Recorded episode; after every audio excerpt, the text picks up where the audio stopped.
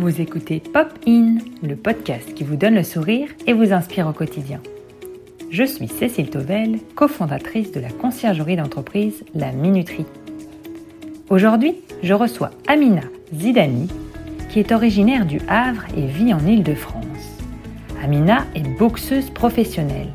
Elle est six fois championne de France et vice-championne du monde universitaire. Aujourd'hui, elle se prépare pour les Jeux olympiques de Paris 2024. C'est parti. Bienvenue Amina. Merci. Alors, ma première question, Amina, c'est qu'est-ce qui te donne la pêche dès le matin? Qu'est-ce qui te fait sourire? Qu'est-ce qui te donne de l'énergie? Alors, vu que je suis euh, très souvent au régime pour préparer mes compétitions, la première chose qui me donne vraiment le sourire et la pêche le matin, c'est de savoir que je vais prendre un bon petit déjeuner. Ah bah, c'est ça, c'est l'essentiel. C'est vraiment le truc qui me rebooste et je me dis là, je peux attaquer une journée euh, aussi rude qu'elle soit, euh, je suis capable de l'assumer. Super, super. Est-ce que, donc, tu es championne du coup de France, comme je le disais, de boxe. et donc, est-ce que tu, peux me dire qu'est-ce qui te plaît justement dans, dans, tout ce que tu fais au niveau de la boxe ou peut-être des missions que tu as en dehors de la boxe? Alors, ce qui me plaît dans la boxe, c'est c'est la raison pour laquelle j'ai commencé la boxe. C'est vraiment, c'est comme une sorte de, de jeu d'échecs. C'est de toucher sans se faire toucher. C'est de provoquer l'adversaire pour le pousser à commettre une erreur, pour le contrer derrière. Et mhm. c'est vraiment tout, euh, tout ce petit jeu de, de provocation et de tout ce qui va avec la boxe. Et c'est ça vraiment que, que j'aime beaucoup. Tu as commencé à quel âge la, la boxe? J'ai commencé la boxe à l'âge de 18 ans, donc ça fait maintenant bientôt 10 ans que j'en pratique. J'ai 28 ans. Et, euh, et j'étais vraiment tellement passionnée par, euh, par la boxe que j'ai progressé très très rapidement. Oui. Et donc, en très peu de temps, j'ai pu intégrer euh, le haut niveau et, et m'installer euh, en tant que numéro une en équipe de France. C'est incroyable, du coup, de se dire que tu as commencé si tard et que tu en es là aujourd'hui en 10 ans. C'est un parcours incroyable. Bravo, franchement. Oui, c'est vrai qu'on peut, on peut trouver ça fascinant, mais en réalité, l'être humain en général, quand il est très attiré par quelque chose, il s'y donne à fond et, et ça paye toujours. Ouais, ouais, c'est ça. Tu es très, très persévérante. Combien, combien d'heures tu faisais dès le début? Alors, on a commencé en général, les personnes qui sont en loisir s'entraînent deux à trois fois par semaine maximum. Ben, nous, avec le coach, très rapidement, il, a senti que j'étais pas là pour rigoler et qu'on avait fixé les objectifs assez rapidement. Du coup, euh, on a commencé très vite à s'entraîner euh, cinq à six fois par semaine. Mhm. Donc, euh, tous les jours, une fois par jour. Et puis, quand on a, on a commencé à être championne de France, que j'ai commencé à faire des stages en équipe de France, on a découvert un peu ce que c'était de s'entraîner deux fois par jour, tous les jours. Et là, donc, euh, quand on préparait les compétitions, euh, c'était pareil, on s'entraînait deux fois par jour, cinq à six fois par, euh, dans la semaine. Et, la première fois que tu as été championne de France, c'était en quelle année Tu te rappelles? En 2016. Oui. 2016, ouais. Super, c'est top. et j'ai décroché mon premier titre face à, la double championne de France en titre qui était membre de l'équipe de France, alors que moi, j'étais pas encore en équipe de. France. Donc, il y avait une grosse pression parce qu'on se dit, cette fille-là, elle s'entraînait avec l'élite. Elle, a, elle avait fait beaucoup de tournois euh, internationaux. Et, mmh. euh, et il, y avait, il y avait beaucoup de pression, mais euh, on va dire la jeunesse et la fougue l'ont emporté. Ah, si, c'est incroyable. Super. Alors, euh, comme tu t'entraînes énormément, est-ce que tu arrives quand même à avoir une vie personnelle à côté? Et Comment tu équilibres justement entre ta vie perso et ta vie pro? Alors, pendant les, préparations pour les grosses compétitions, les gros combats, j'ai pratiquement plus de vie personnelle. D'accord. Parce que je m'entraîne tous les jours. Et, euh, et, donc, les week-ends, la seule chose que j'ai envie de faire, c'est de me reposer et de rien mhm. faire d'autre. Parce que si, par exemple, je vais au Havre pour voir la famille, euh, je rentre le dimanche soir encore plus fatiguée que, je suis partie le vendredi. Donc, euh, j'évite vraiment. Mhm. Mais honnêtement, je, je, ma vie tourne autour de la boxe pendant mes préparations. Mhm. Et une fois que j'ai boxé et que, et que ça a payé, eh ben, je peux profiter quelque temps avec, avec ma famille, avec mes amis, avant de, de retourner au travail. Et c'est combien de temps les préparations en règle générale, justement, pour, euh, pouvoir être prêt pour un championnat? C'est minimum, mais vraiment minimum quatre semaines. On est plus sur six, sept semaines de préparation. Mais du coup, ça reste raisonnable pour que tu puisses être à fond pendant cette période et savoir qu'après, tu vas pouvoir retourner euh, auprès de tes proches et, puis retrouver un équilibre peut-être. Euh, c'est ça, c'est ça. À chaque fois qu'on me dit ça fait longtemps, t'as pas vu, on se rencontre quand, je donne une date qui est après mon combat. C'est sûr que la semaine ou les dix jours qui, qui, qui suivent mon combat, bah, c'est beaucoup plus calme. On a beaucoup de repos. Oui, tu récupères euh, tout ça. Donc, euh, c'est comme ça que tu équilibres. Super. Est-ce que, euh, justement, est-ce que tu as éventuellement des méthodes ou des astuces pour, pour gagner du temps ou même au niveau des entraînements? Est-ce que tu vas diriger plutôt tes entraînements sur, sur certains, pour être la meilleure, enfin, sur certains sujets, entre guillemets? Je pense que je ne suis pas la mieux placée pour, pour préparer mes, mes combats. Parce qu'aujourd'hui, je suis une boxeuse, je ne suis, pas, je suis pas entraîneur. Donc, euh, j'ai un staff qui est, euh, qui est vraiment super et très professionnel. Et donc, euh, c'est vraiment le staff et mon entraîneur Abadi Lalab qui, qui prépare l'ensemble de, de nos entraînements pour qu'on soit vraiment au top le jour, le jour du combat. Et donc, il y a, porte, en fait. Ouais, c'est ça. C'est ça, exactement. Il y a une vraie confiance. On sait qu'avec lui, on va être vraiment on va être parfait le jour du combat, que ce soit sur le plan physique, sur le plan technique ou tactique du, du combat. Et donc, euh, ça, je m'en occupe pas du tout. Je, quand j'arrive à l'entraînement, il faut juste que je sois à fond, motivée pour, pour tout donner et en ressortir à chaque fois épuisée en me disant, mais là, j'ai fait une super séance et j'ai rien à regretter. Et combien de personnes dans le pardon dans le staff dans le staff combien combien de personnes as-tu euh, autour de toi? Alors, dans le, on va dire en, en termes d'entraîneur, on a euh, les deux coachs du club. Mhm. On a aussi un préparateur physique. Et ensuite, quand je parle de staff plus général, ça inclut aussi euh, la préparatrice mentale, le nutritionniste, euh, mhm. le kiné, l'ostéopathe. C'est vraiment, c'est une très, très grosse équipe. Euh, tout à l'heure, tu parlais euh, de, ton petit déjeuner qui était très important. Euh, qu'est-ce que ta nutritionniste t'intéresse Regarde le sourire que j'ai quand tu parles. j'ai honte de moi. en fait, c'est pas le sourire dès le matin, c'est le sourire pour toute la journée de se rappeler ce que j'ai mangé ce matin. Et donc, qu'est-ce que tu, qu'est-ce que tu peux J'aurais dû te poser la question tout à l'heure, mais ça, ça m'intéresse vraiment. Qu'est-ce que tu manges qu'est-ce qu'elle t'a le droit de manger du coup Parce que c'est vrai que. Et c'est, c'est pas la même chose pendant la semaine, les, les semaines de préparation et le reste de l'année ou si ça reste la même chose? Oh, ça, ça, peut être la même chose, ça dépend vraiment de mes envies. Euh, la chose que, que j'essaye d'éviter parce que c'est assez sucré, c'est les céréales, mais c'est quelque chose. Euh, j'adore ça. Oh mince alors Du coup, ça, c'est vraiment un vrai plaisir. Mais après, sinon, le plus souvent, ça reste des petits déjeuners euh, euh, assez nutritifs. C'est des œufs, c'est euh, un peu d'avocat, du saumon avec du pain complet, du fromage frais.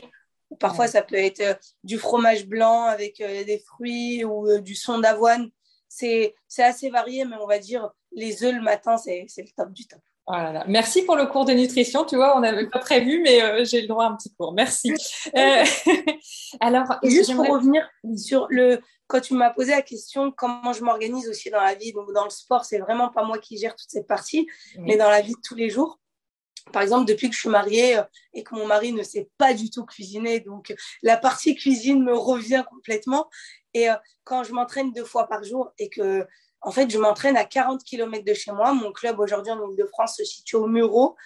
Et, euh, et donc, euh, j'y vais le matin. Ça m'arrive de rentrer l'après-midi pour repartir le soir. Ça me fait environ 160 km par jour aller-retour. Euh, du coup, je suis obligée de m'organiser pour préparer à manger parce que le soir, je rentre, il est 22h, 22h30, ça dépend comment ça roule. Et du coup, en fait, ma vie, vraiment, toute ma vie, c'est les listes. Je, je prépare tout le temps des listes. je suis euh, tout le temps sur mon téléphone à préparer des listes, que ce soit pour faire les courses, du coup, pour que mon mari aille les faire, parce que j'ai vraiment pas le temps de les faire, ou alors euh, pour me dire, le, préparer les plats de la semaine ou ce que je dois faire dans la journée pour pas oublier. Donc euh, les listes, donc le bloc-notes et, et, les rappels sur iPhone, c'est euh, mes deux applications favorites. Bah, merci, super, merci pour tes conseils. Du coup, je passe en effet à une autre catégorie de questions qui, qui est euh, pour quelle cause dans, et dans quelle association ou dans quelle association es-tu engagée? Est-ce qu'il y a quelque chose qui te, te parle? Alors, aujourd'hui, je ne suis pas forcément engagée dans une association parce que, parce que j'ai je, des propositions, c'est des choses qui m'intéressent vraiment, mais je ne veux pas m'engager à moitié dans quelque chose. J'ai pas assez de temps, voilà, j'ai pas assez de temps et donc j'ai pas envie euh, d'y aller une fois par mois. Euh, D'accord. enfin, voilà. Mais après, je, je, reste quand même très engagée, j'essaye d'aider euh, de mhm. partager des choses quand il faut aider des personnes dans le besoin. Euh, S'il y a des cagnottes et que je peux la partager pour que les gens puissent aider, euh, c'est avec plaisir que je le fais. Donc, euh, on va dire que je suis engagée dans quand il faut aider des gens dans le besoin ou, ou aussi promouvoir le sport auprès des jeunes. Mhm. Aujourd'hui, c'est un peu ma mission en tant qu'ambassadrice du Havre Métropole. C'est ça, finalement. Je voulais, je pensais bien que tu allais citer ça quand même. Tu es quand même ambassadrice. Bien sûr, complètement. Et, euh, et du coup, c'est quelque chose qui me tient à cœur parce que, comme je dis toujours, le, quand on pousse les jeunes euh, vers la pratique sportive, eh ben, on les éloigne de, de plein de bêtises futiles qu'ils peuvent mhm. faire euh, à côté quand ils n'ont rien à faire, quand ils galèrent dehors entre, entre jeunes à se dire tiens on va faire ça viens on va faire ça et puis c'est des choses qui peuvent apporter des problèmes bêtement et mhm. le sport ça nous éloigne de tout ça c'est formidable. tu rentres de l'entraînement à 21h, mm. euh, tu n'as qu'une envie, c'est de te doucher, de manger, dormir au lieu de, de rester euh, en bas de chez toi à faire n'importe quoi. Et donc, ça, c'est. C'est une mission euh, que je dois accomplir aussi. Oui, bah, c'est une très très belle mission. Merci pour ce partage. Est-ce qu'il y a hum, quelque chose qui t'inspire, que ce soit une personne, un livre ou une œuvre d'art Qu'est-ce qui t'inspire il y, a, il y a, énormément de personnes qui m'inspirent, mais mhm. disons qu'en ce moment, euh, le livre que je lis, c'est euh, c'est l'autobiographie de Barack Obama. D'accord. Mhm. Alors, euh, c'est une personne qui est inspirante, bien sûr, parce que pourquoi il est inspirant? Pas, pas seulement parce qu'il il a été le premier président noir des États-Unis, mais, mais surtout parce qu'il vient d'un milieu où on ne l'attend pas du tout là où il est arrivé aujourd'hui. Mhm. personne dans sa famille n'a fait de la politique il vient euh, d'une famille très, très modeste, même euh, à la limite euh, du pauvre. Et, et, donc, on se dit, mais comment ce monsieur, il est arrivé et il a eu des ambitions si grandes? Oui. Parce que quand on vient d'un milieu comme du sien, qui se rapproche un peu du mien, mhm. mais on peut se dire, mais en fait, on, à part être, faire quelque chose qui est accessible, que nos parents ont déjà fait, mais on est très peu à, viser très haut. Et donc, d'être comme lui, bah, c'est chapeau. Et si ça peut inspirer les jeunes de se dire, mais en fait, tu peux venir de n'importe quel milieu, mais tu peux faire ce que tu veux. C'est toi qui le décides. Et euh, si tu te donnes les moyens, tu y arrives. Formidable. Merci pour ce partage. Et alors, je veux finir ce podcast sur une euh, touche, pardon, je vais y arriver, touche de légèreté. Alors, euh, euh, tu es quelqu'un qui rit beaucoup. On en a parlé tout à l'heure en, off. Et est-ce que tu aimerais me raconter, alors, soit une blague, une expression qui te fait rire une anecdote? Alors, je sais que tu en as beaucoup, mais c'est difficile de choisir pour toi. Alors, je vais raconter une anecdote. avant de commencer cette anecdote, je demande pardon à l'ensemble des Italiens. tu vas comprendre pourquoi. Alors, euh, on est parti un jour en compétition euh, en Italie avec euh, l'équipe de France. Donc, en équipe de France, bien sûr, j'ai des amis très proches qui sont, qui sont aujourd'hui, qui font partie de, mon cercle d'amis très intime. Et on, donc, on est allé dans, dans une ville qui s'appelle Kashkia. Alors, mhm. c'est une ville qui est c'est un petit village de, on va dire, 50 habitants. Et c'est vraiment, c'est en altitude, donc c'est très éloigné de tout.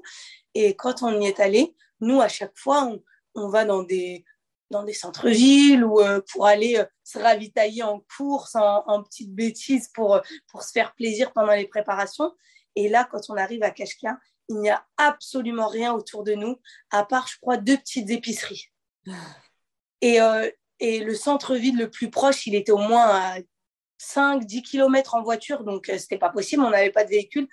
Et euh, on n'avait que la carte bleue, aucun guichet. On avait donc un peu de monnaie pour s'acheter des glaces tous les jours parce qu'on était en plein mois d'août, il faisait super chaud.